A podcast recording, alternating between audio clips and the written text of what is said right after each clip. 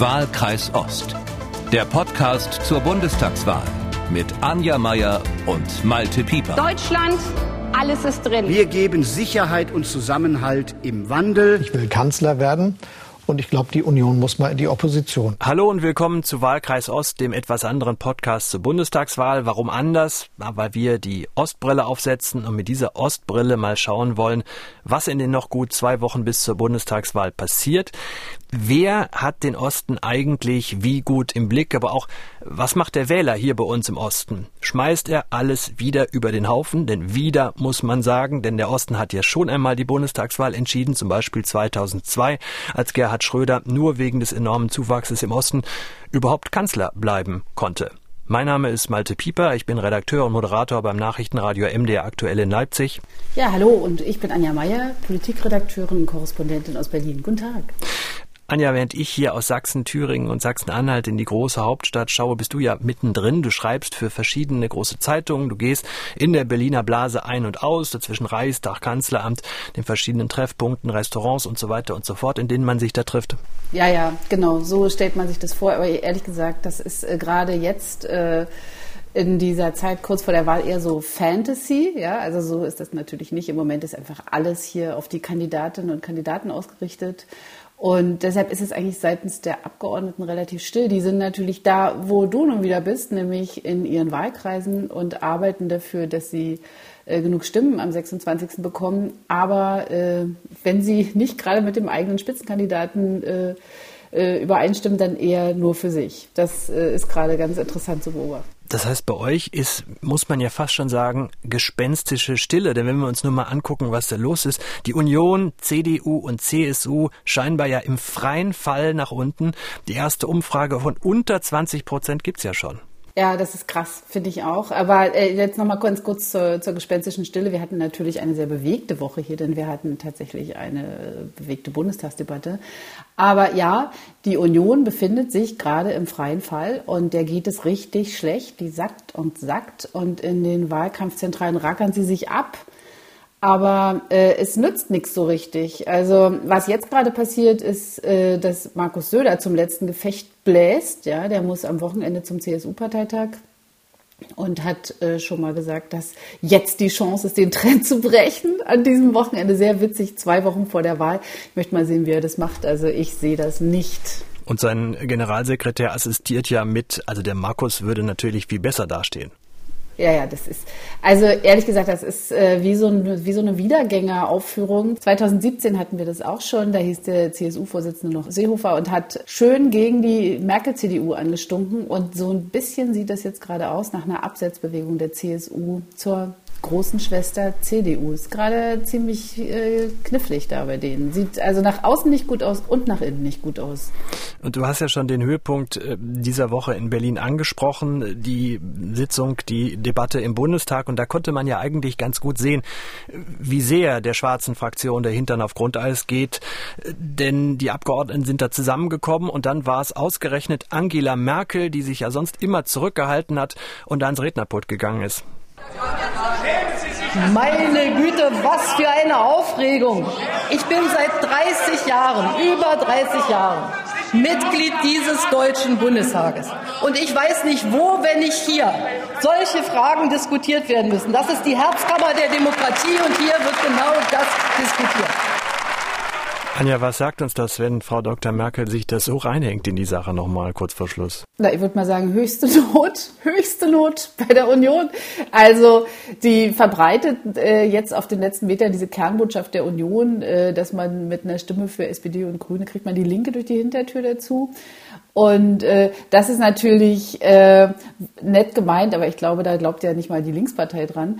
Aber äh, sie tut etwas für ihre Partei und für deren Spitzenkandidaten Armin Laschet, der einfach wahnsinnig hängt gerade. Und äh, das war der nett gemeinte Versuch, aber ich glaube, so richtig hat es nicht gezogen. Und man hat ja auch gesehen, wie die Leute ausgeflippt sind da im Bundestag. Ich fand es eigentlich auch ganz schön. Hat gut geatmet mal der Tag. War nicht so ein, so ein wir tragen hier vor und dann wird einfach äh, abge, abgeklatscht, sondern es war richtig schön Stimmung im Hohen Haus. Parallel dazu gab es ja auch das Bild von wenige Minuten vor der Rede, wo sie noch mit Olaf Scholz getuschelt hat. Äh, hat sie ihm da gesagt, Olaf, ich muss jetzt mal einmal austeilen? Also hat Angela Merkel mehr getan, als sie eigentlich muss? Ja, ich würde schon sagen, sie hat mehr getan, als sie eigentlich muss. Sie hat ja diese Bemerkung von Scholz aufgegriffen, der kürzlich gesagt hatte, dass diejenigen, die sich impfen lassen, für die anderen so eine Art Versuchskaninchen sind. Und das hat sie, äh, glaube, da hat sie, kann ich mir schon vorstellen, dass sie vielleicht gesagt hat, Herr Scholz, jetzt rumst gleich mal kurz, ja, nicht, dass Sie sich wundern, weil sie hat ihn da richtig hochgehängt. Sie hat gesagt, wir sind hier keine Versuchskaninchen und wer sowas sagt, der hätte irgendwie Politik nicht verstanden. Das war natürlich ein Frontalangriff. Sowas hätte sie früher nie gemacht. Nie. Aber Olaf hat das gemacht, was er immer macht. Er hat es einfach an sich abperlen lassen. Oder hast du irgendeine menschliche Regung dabei gesehen, dass er sich aufgeregt hat über die Angela? Nö, nö. Der ist ja auch in einer sehr schönen Position gerade. Der kann ja einfach äh, seinen Stiefel fahren. Der ist irgendwie ganz ruhig. Der spricht immer über seinen Wohnungsbau in Hamburg und über die Milliarden äh, in der Corona-Krise und nach der Flutkatastrophe. Der verteilt das Geld. Der ist in einer Macherposition, während Merkel ja in einer äh, ja, also sie ist ja im Grunde auf dem, auf dem Weg schon durch die Drehtür raus, ja. Und äh, er ist halt in so einer Macherposition und genau so verhält er sich. Also staatstragend. Er ist auch in der Position, im Gegensatz zu den anderen beiden, die ja auch war, da waren an dem Tag. Wer eindeutig ja äh, in der Drehtür rein ist, ist ja Christian Lindner, denn der wird ja wahrscheinlich der große Entscheider sein, äh, ob es nun eine Ampel gibt, also SPD, Grüne und FDP oder CDU, Grüne und FDP. Was kann man über Christian Lindner eigentlich sagen? Lässt er irgendwas gucken, in welche Richtung es gehen könnte? Also wenn ich das richtig verstanden habe, äh, will er natürlich eine Jamaika-Koalition, äh, also mit äh, Union und den Grünen. Das wäre dann das gebrochene Versprechen von vor vier Jahren, was er diesmal einhalten würde, nämlich lieber nicht regieren als falsch regieren. Damals wollte er unbedingt, dass Angela Merkel den Laden räumt. Ja, also er hatte, das war, das war, glaube ich, seine größte Sorge, dass er mit so einer erneuerten FDP mit äh, der, dem alten bundesrepublikanischen Modell Merkel regiert. Also dass er sich einfangen lässt in, für die Macht. Und äh, das ist jetzt anders und für, aus seiner Sicht wäre Jamaika wahrscheinlich wirklich ein Neuanfang, aber das ist die Frage, ob das äh, für die Wählerinnen und Wähler auch so rüberkommt. Also äh, ich glaube, naja, das wird schwierig. Das, äh, die, davon die Leute zu überzeugen, wird noch sehr, sehr schwierig. Die FDP macht ja nächste Woche Sonntag nochmal Parteitag. Da wabert jetzt hier das Gerücht rum, was hier kolportiert wird. Er könnte ja auch einfach beschließen lassen, dass die Ampel ausgeschlossen wird. Der FDP-Parteitag beschließt, wir machen alles, nur keine Ampel. Wäre das klug? Nee, das wäre nicht klug. Das wäre überhaupt nicht klug. Also ich glaube auch nicht, dass ich glaube, das ist ein Gerücht, weil äh, es wäre nicht schlau für, für eine Partei, die in einer wirklich in so einer Entscheiderposition jetzt ist, ja, nachdem sie ja schon mal raus war aus dem Parlament, dass die sich jetzt hier von vornherein festlegt. Also alles, was du ausschließt, bedeutet zugleich, dass du das nicht mehr raushandeln kannst. Also das äh, glaube ich nicht, nee, das sehe ich nicht. Anna Meyer, die Kollegin von der Zeit, hat ein großes Porträt diese Woche über Christian Lindner geschrieben, wo die Kernbotschaft war, keiner kennt den so richtig. Keiner weiß, wie der so richtig tickt. Geht dir das ganz genauso, dass Christian Lindner zwar immer charmant ist, immer staatstragend, immer die richtigen Verben und die richtigen Adjektive zur Hand hat, aber dass es ganz schwierig ist, von all den Kandidaten, die da rumlaufen, für Christian Lindner ein Gefühl zu bekommen, wie der wirklich tickt? Ja, das liegt aber daran auch, dass er, äh, also das muss man sagen, wenn man äh, ihm zuhört, also sowohl äh, in, in, einem Hinter, in der Hintergrundsituation als auch wenn er da im Parlament vorne steht, er ist wirklich äh, ein schlauer Typ, also wahnsinnig schlau ähm, und wirklich gut informiert. Und was man auch merkt, er fährt nicht nur, also er ist nicht im Tunnel, er ist nicht in so einem Parteitunnel, sondern er guckt sich schon die Mitbewerberinnen und Mitbewerber an und, und zieht daraus seine Schlüsse. Äh, aber er ist halt kühl. Also das, was er eigentlich mal, wofür er angetreten war, nachdem äh, die FDP vor acht Jahren, ist das acht Jahre ist das ja schon her, in die, in die äh, außerparlamentarische Opposition geschickt worden ist vom Wähler, da hat er ja damals die Partei äh, übernommen in höchster Not und hat äh, gesagt, wir wollen menschlicher werden, wir wollen weniger kühl sein. Dann sind sie vor vier Jahren wieder angetreten und haben dieses Bedenken Second, ich erinnere daran immer so gerne, weil äh, diese Partei ja permanent äh, Bedenken äußert gegenüber allem. Ja, sie wollen ja immer alles, was irgendwie nicht Steuern senkt, da sind sie ja immer alle voller Bedenken Also da, wo, seine, wo er seine Mehrheiten vermutet, da geht er hin. Ganz, äh, ganz klare Machtposition, Machtpolitik.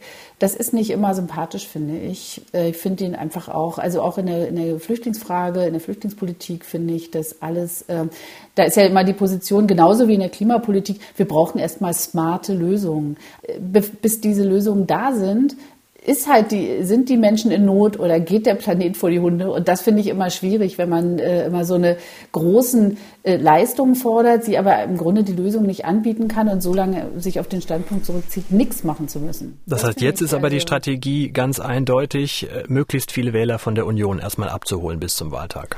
Genau, unzufriedene, liberale, äh, wirtschaftsliberale Unionswähler kommt zu uns wir sind gar nicht so eine harten Typen, sondern wir wollen auch, dass irgendwie alle äh, Chancengerechtigkeit in der Bildung haben, äh, erfahren und so. Aber ihr müsst natürlich, äh, es kostet euch nichts. Das ist mal so ganz grob gesagt. Darauf kann man das, glaube ich, ungefähr runterbrechen bei der, bei der FDP. Und äh, da sind sie gar nicht so weit weg von Armin Laschet nebenbei gesagt. Aber sie machen es halt auf so eine smartere Art und äh, Laschet hat halt ein Problem in seiner Partei, dass die halt so einen Rechtsdrall kriegt langsam und er da nichts macht als äh, Parteivorsitzender und, und Kanzlerkandidat. Jetzt blicken aber alle erstmal auf Sonntag, 2015, ARD und ZDF. Das große Kanzler-Triell, früher hieß das Kanzler-Duell, hatte mehr als 20 Millionen Zuschauer. Also eigentlich es gibt zwar eine Woche später noch eins, aber im Grunde genommen ist das die große Bühne, auf der dann Armin Laschet, Annalena Baerbock und Olaf Scholz stehen. Siehst du eine Möglichkeit für Armin Laschet, bei der Ab Bewegung für die Union steil nach unten, wo der Boden quasi wegrutscht, wo die CSU weiter stichelt. Was muss Armin Laschet machen am Sonntag, um das Ding noch zu drehen? Hm, schwierig. Also ich habe äh, diese Woche gab es ja auch im ZDF diese Wahlarena, die habe ich mir auch angeschaut und da ist jetzt äh, ist mir aufgefallen, da ist er ziemlich gut, also so im direkten Gespräch. Aber das ist ja da nicht so die Situation. Also da sind nicht die Bürgerinnen und Bürger. Und ich sehe das im Moment alles nicht. Also auch selbst in einem, in einem, äh, in einem Dialog mit, mit Moderatorinnen und Moderatoren, immer die, macht er doch mal dieses, passen Sie mal auf, passen Sie mal auf, ja. So, das hat sowas äh, Schlaumeierisches. Schwierig, schwierig, schwierig. Also ich sehe das nicht so richtig, wie er da jetzt wieder rauskommen soll. Der hat richtig auch ein bisschen Pech gerade. Also alle gucken immer auf ihn und sagen, er kann es nicht. Also ich meine, Olaf Scholz ist jetzt auch nicht gerade ein Ausbund an äh, Eloquenz und äh, irgendwie, der ist nicht, auch nicht gerade mitreißend, der Typ, ja dann machen wir doch einfach mal an der Stelle hier ein kleines Trainingscamp auf. Dann gucken wir uns die drei Kandidaten doch mal genau an. Wir waren gerade schon bei Armin, ja, wir, waren, wir waren ja gerade schon bei Armin Laschet. Mhm. Äh, bleiben wir doch mal dabei. Das erste Bild, was ich von Armin Laschet immer im Kopf habe, wenn der redet, äh, das, ich weiß, das ist hochgradig ungerecht, aber ich sehe immer einen Karnevalsprinzen. Ja gut, äh, das, das liegt vielleicht auch daran, dass du aus NRW kommst. Ich sehe das überhaupt nicht. Ich sehe, ich sehe da einfach einen, einen etwas geduckt wirkenden Mann, der in der Defensive ist und so ein bisschen piefig wirkt. Das muss man sagen. Das hat ja der, der äh, Union bis jetzt noch nie geschadet, dass sie piefige Leute, also piefig wirkende äh, äh Kandidaten aufstellen. Aber er hat halt nichts äh, Mitreißendes und das ist einfach äh, sein Nachteil. Also wenn jemand von den dreien jemand irgendwas mitreißen hat, dann wäre das vielleicht äh, Annalena Baerbock, aber die hat ja auch, also davon kann man ja auch genervt sein. Also der, der ist einfach gefangen gerade in so einer Pechschleife. Ja? Es läuft Keine nicht. Ahnung, was der tut. Nee, es läuft für ihn einfach nicht. Es gibt ja diesen Spruch, dieses hast du Scheiße am Schuh, hast du Scheiße am Schuh. Und ich glaube, so ist das einfach gerade. Das gibt es immer wieder in der Politik, aber der Moment ist halt gerade sehr, sehr ungünstig, zwei Wochen vor der Wahl. Schauen wir doch mal auf sein Gespür für den Osten. Also trotz der ganzen Besuche hier, gerade vor der Landtagswahl Sachsen-Anhalt war er ja auch im Süden Sachsen-Anhalts, da wo es richtig brennt. Da rutscht Armin Laschet immer mal wieder einer raus, wo man dann so ganz schwer durchatmen muss. Also da sprach er noch im Frühsommer, das Interview bei äh, Pro7, äh, von der ehemaligen Zonengrenze, als es um die Grenze mhm. zwischen Niedersachsen und Sachsen-Anhalt ging. Allein, dass ihm so Wort noch eingefallen ist, lässt ja tief blicken. Und bei RTL wurde er kürzlich gefragt, wie wollen Sie Ost und West denn eigentlich zusammenbringen? Da können wir Laschets Antwort auf, wie wollen Sie Ost und West zusammenbringen, ja mal hören. Jedes Mal, wenn ich in Ostdeutschland unterwegs bin, spüre ich, dass das Menschen sind, die von der Politik Ehrlichkeit erwarten. Strukturwandel haben wir im Westen gelernt. Kohle, Stahl, alles war immer Wandel. Es war immer, Industrien brachen weg, neue sind entstanden. Und bei den Ostdeutschen ging das sehr rapide nach 1990. Zum Teil mit großen Verlusten. Und deshalb finde ich, wenn man da etwas verspricht, bei der Energiepolitik, auch bei den anderen Themen, dann muss man auch liefern. Und wenn man liefert, findet man auch Anerkennung. Also das Erste, was ihm einfällt zu den Ostdeutschen, die wollen Ehrlichkeit. Ja, ja, sie wollen Ehrlichkeit. Ich, also man, man merkt, also er meint das eigentlich gut, ja. Er ist nicht bösartig, aber er hat eigentlich nicht so richtig Ahnung, wie der Osten tickt. Also äh, statt Ehrlichkeit könnte man ja auch irgendwie sagen, gleiche Löhne und Renten und zwar sofort. Ja, das, das wäre doch mal was. Also das hat übrigens nebenbei gesagt, das möchte ich nicht unerwähnt lassen, die Linke in ihrem Sofort, Sofortprogramm angekündigt. Aber gut, die werden ja auch nicht regieren. Aber was einem auffällt bei diesem äh, Ton von Laschet, den du gerade äh, vorgespielt hast, ist natürlich, es gibt für ihn ein die, also diese Menschen dort und wir haben den Strukturwandel. Ich finde, das ist gar nicht so, so, so, so fein gestrickt, sondern man merkt einfach, dass 30 Jahre äh, nach der deutschen Wiedervereinigung äh, es immer noch so ist, dass es diese, diese Menschen dort und wir hier, das liegt natürlich an den Machtverhältnissen, weil einfach äh, äh die Menschen, die sich wir hier, also Laschet und so weiter, als, als diese bezeichnend einfach in der Position der Macht sind und äh, quasi für die anderen auch nicht auch gut gearbeitet haben, aber sie sind, die Ostdeutschen sind halt nicht in der Macherposition bundespolitisch. Und äh, das merkst du halt immer wieder. Und ich finde es immer so witzig, diese, diese Respektsbezeugungen, die nichts kosten. Ja, dieses, ich, sie brauchen Ehrlichkeit. Ja, Ehrlichkeit, super, Dankeschön. Aber Leute, Macht mal hinne jetzt, ja, 30 Jahre, echt. Also mich nervt das jedes Mal, aber vielleicht bin ich da auch ein bisschen sehr feinfühlig, muss ich auch sagen. Ich bin da auch richtig angepickt inzwischen. Zumal ich, ich mich ja noch gut an das Beispiel erinnere. Er sagt ja, wir im Westen haben schon immer den Strukturwandel gemacht und wir wissen genau. genau, was das bedeutet.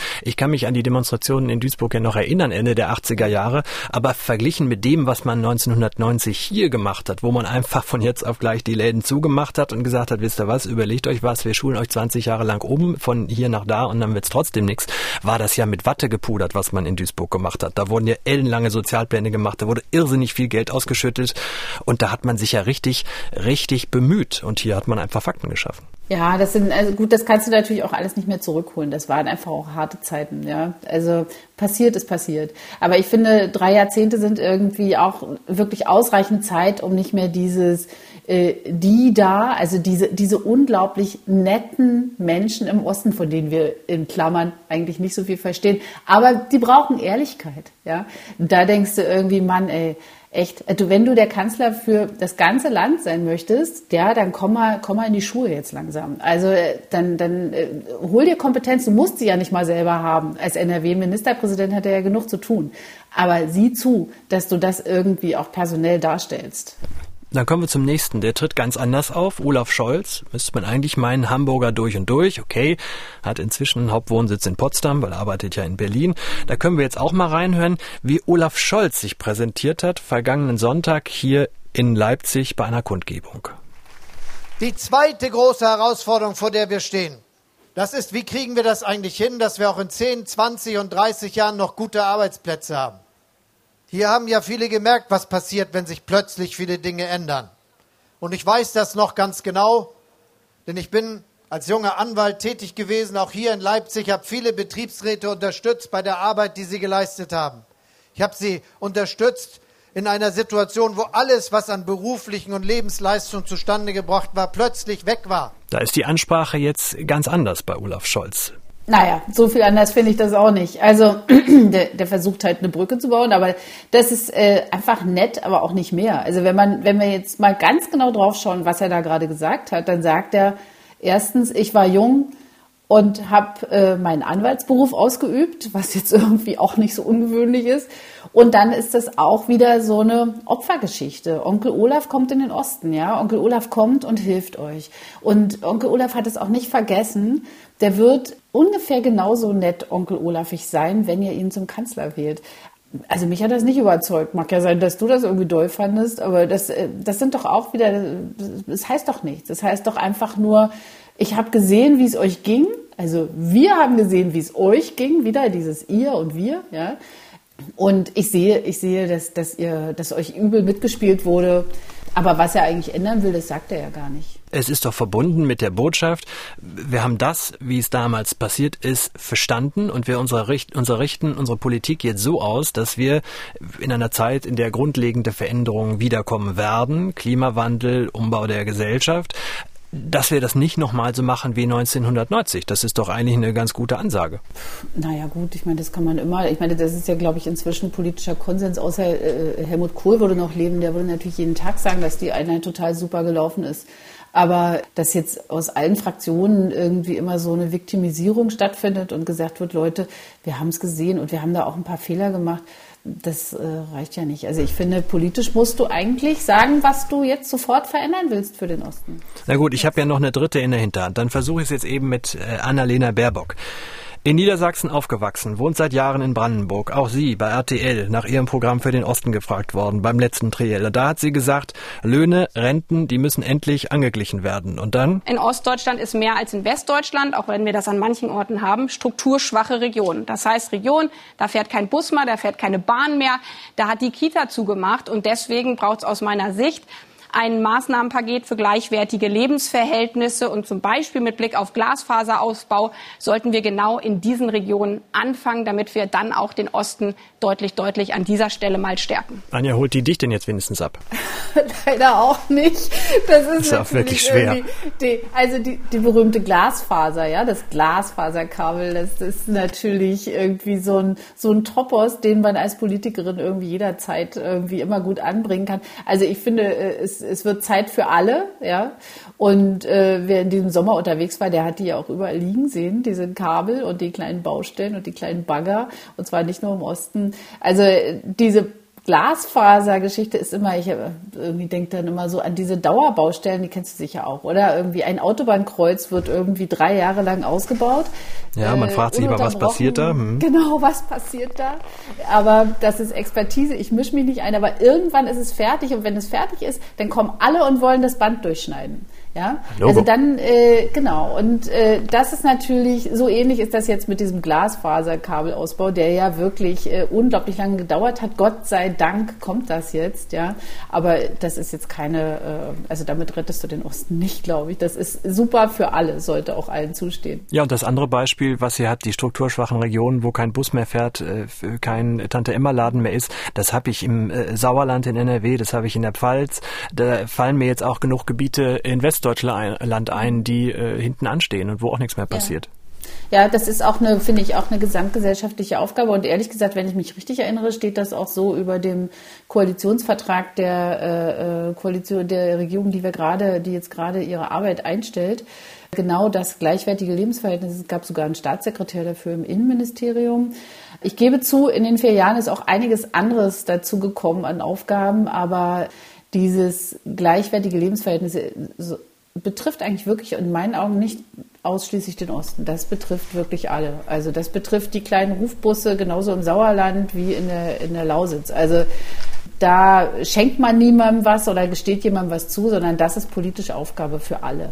Aber wenn wir jetzt eigentlich mit allen dreien unzufrieden sind auf so Ostfragen, wie Sie da ja. antworten, äh, brauchen wir brauchen wir diese Ostfrage denn eigentlich noch? Ja, ich finde, wir brauchen sie, weil äh, solange die Repräsentanz äh, von Ostdeutschen im politischen Raum äh, nicht angemessen ist, ja, äh, und das ist sie nicht, Außer es gibt halt einen Ostbeauftragten der Bundesregierung oder so, aber das ist ja quasi der Visier des Königs. Der auch hoch umstritten äh, so ist im Osten. Äh. Auch hoch umstritten, genau. Weiß ich, Marco Wanderwitz ist stark umstritten. Aber äh, das bleibt ein Thema. Ich finde trotzdem, ja. Also es hat einerseits, man kann irgendwie immer sagen, guck doch mal, es läuft doch gut und es stimmt, viele Menschen in Ostdeutschland sind total glücklich, führen ein gutes Leben und so.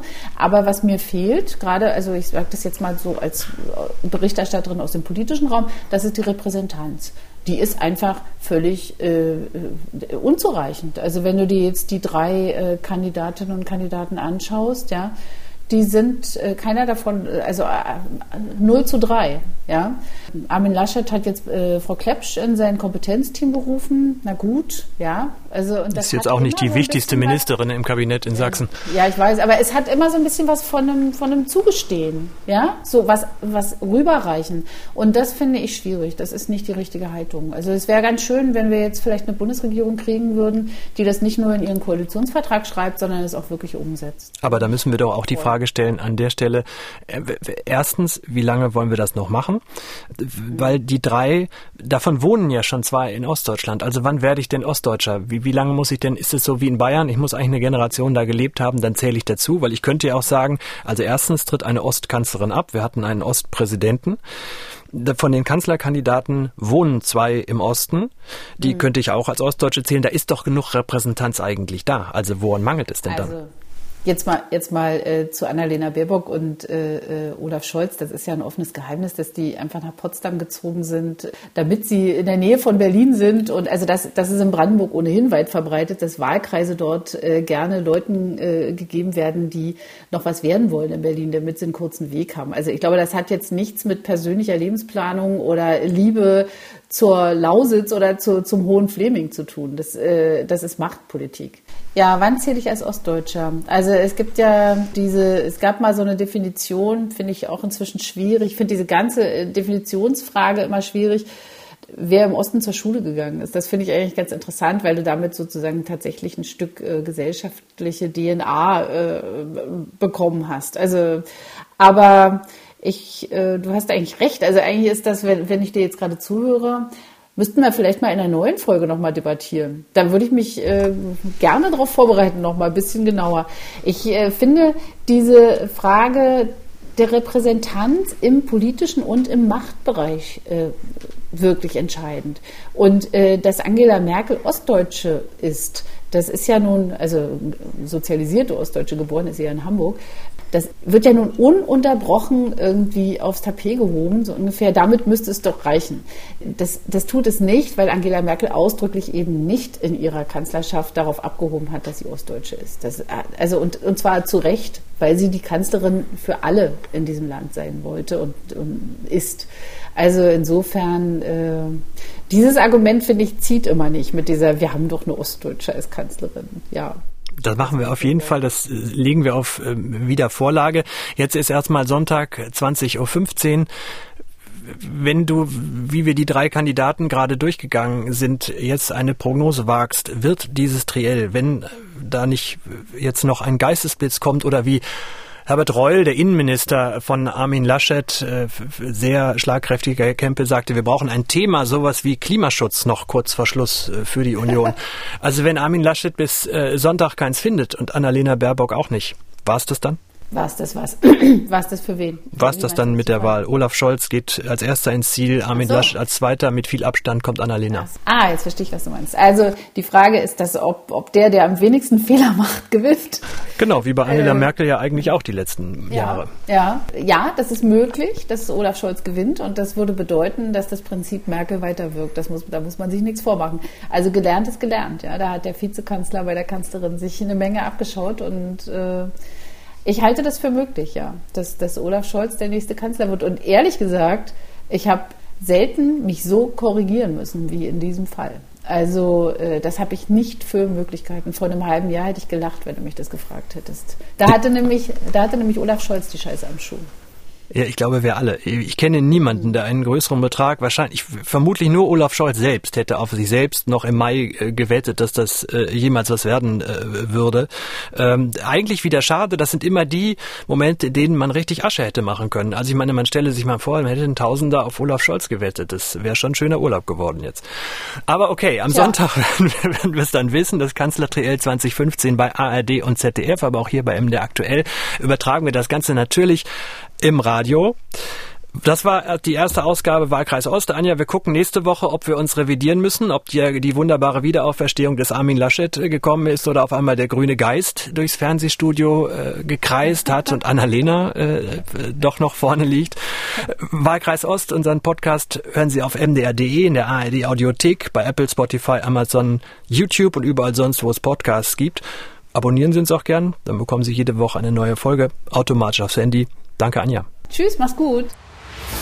Wahlkreis Ost. Der Podcast zur Bundestagswahl mit Anja Meier und Malte Pieper.